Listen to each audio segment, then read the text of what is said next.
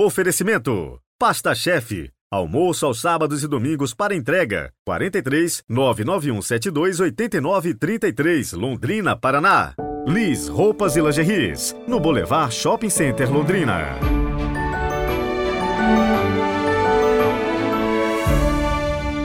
Olá, bom dia! Hoje é quarta-feira, 2 de agosto de 2023. Dia de rezar pelas suas intenções e te ajudar nas suas batalhas da vida. E contamos com o auxílio poderoso de São Pio de Pietreutina. Então, faça chegar até mim os pedidos de oração. Vamos rezar juntos e fortalecer ainda mais as nossas preces.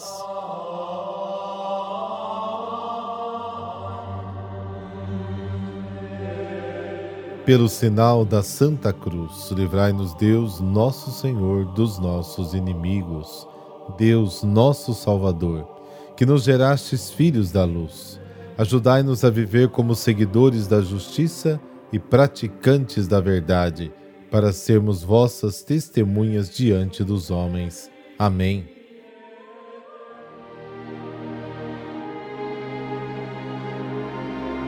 Mateus capítulo 13, versículos de 44 a 46. O Senhor esteja convosco, Ele está no meio de nós. Proclamação do Evangelho de Jesus Cristo segundo Mateus. Glória a vós, Senhor. Naquele tempo disse Jesus à multidão: O reino dos céus é como um tesouro escondido no campo. O homem o encontra e o mantém escondido. Cheio de alegria, ele vai, vende todos os seus bens compra aquele campo. O reino dos céus também é como um comprador que procura pérolas preciosas.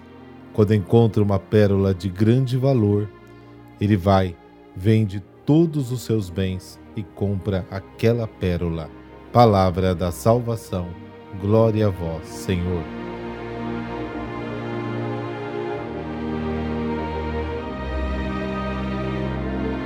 Jesus conta uma história muito simples que a gente até já viu aqui no nosso podcast há poucos dias.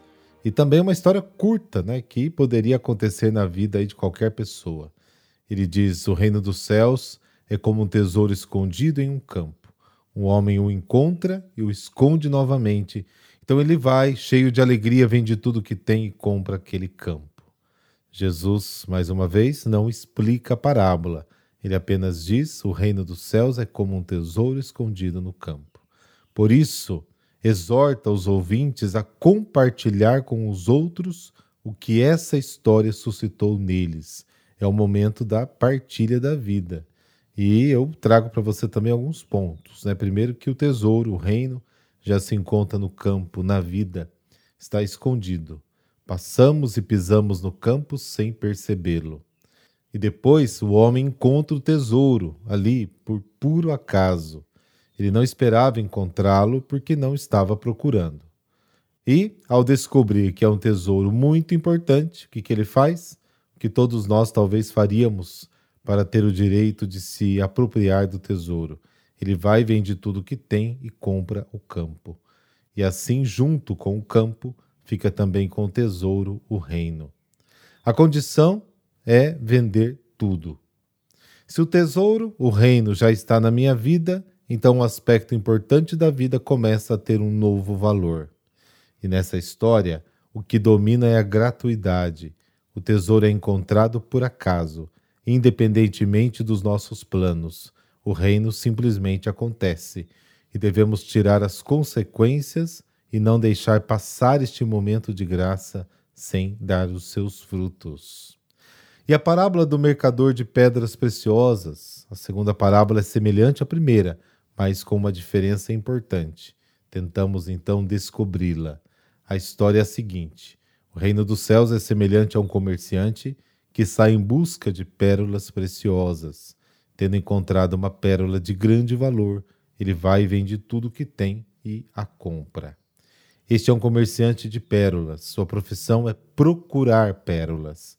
Ele faz apenas isso em sua vida: procurar e encontrar pérolas. Procurando, ele encontra uma pérola de grande valor.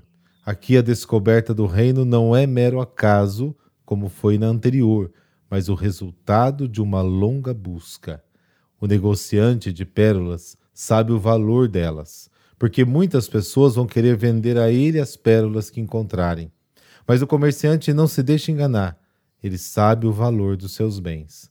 Quando encontra uma pérola de grande valor, que vale mais do que os seus bens, ele vai e vende tudo o que possui e compra aquela pérola. O reino é o maior valor da vida. Resumindo o ensino das duas parábolas, os dois têm o mesmo objetivo: revelar a presença do reino, mas cada um o revela de uma maneira diferente, através da descoberta da gratuidade da ação de Deus em nós e através do esforço e da pesquisa que cada ser humano faz para descobrir cada vez melhor o sentido da sua vida.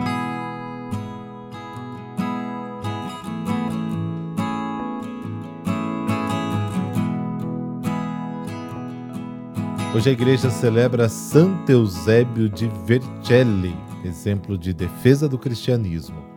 Ele nasceu na ilha da Sardenha no ano 283. Após a morte do pai, foi levado pela mãe a Roma para terminar os estudos eclesiásticos. Eusébio entrou para o clero muito jovem e logo foi ordenado sacerdote.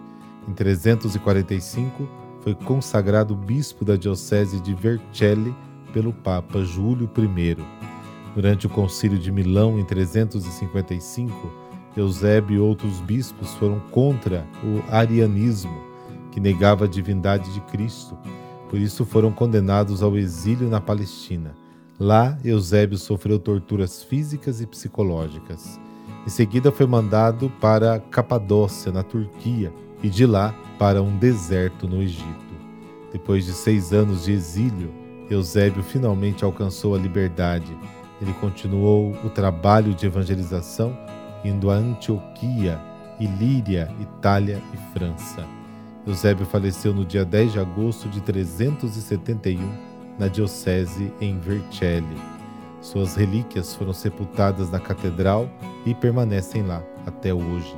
Santo Eusébio de Vercelli, bispo e mártir, exemplo de defesa da fé em Cristo Pedimos a força para vencer toda a tentação e seguirmos o caminho do Evangelho. Amém. Abençoe-vos o Deus Todo-Poderoso, Pai, Filho e Espírito Santo. Amém. Boa quarta-feira e não se esqueça de me mandar as suas intenções. Até amanhã.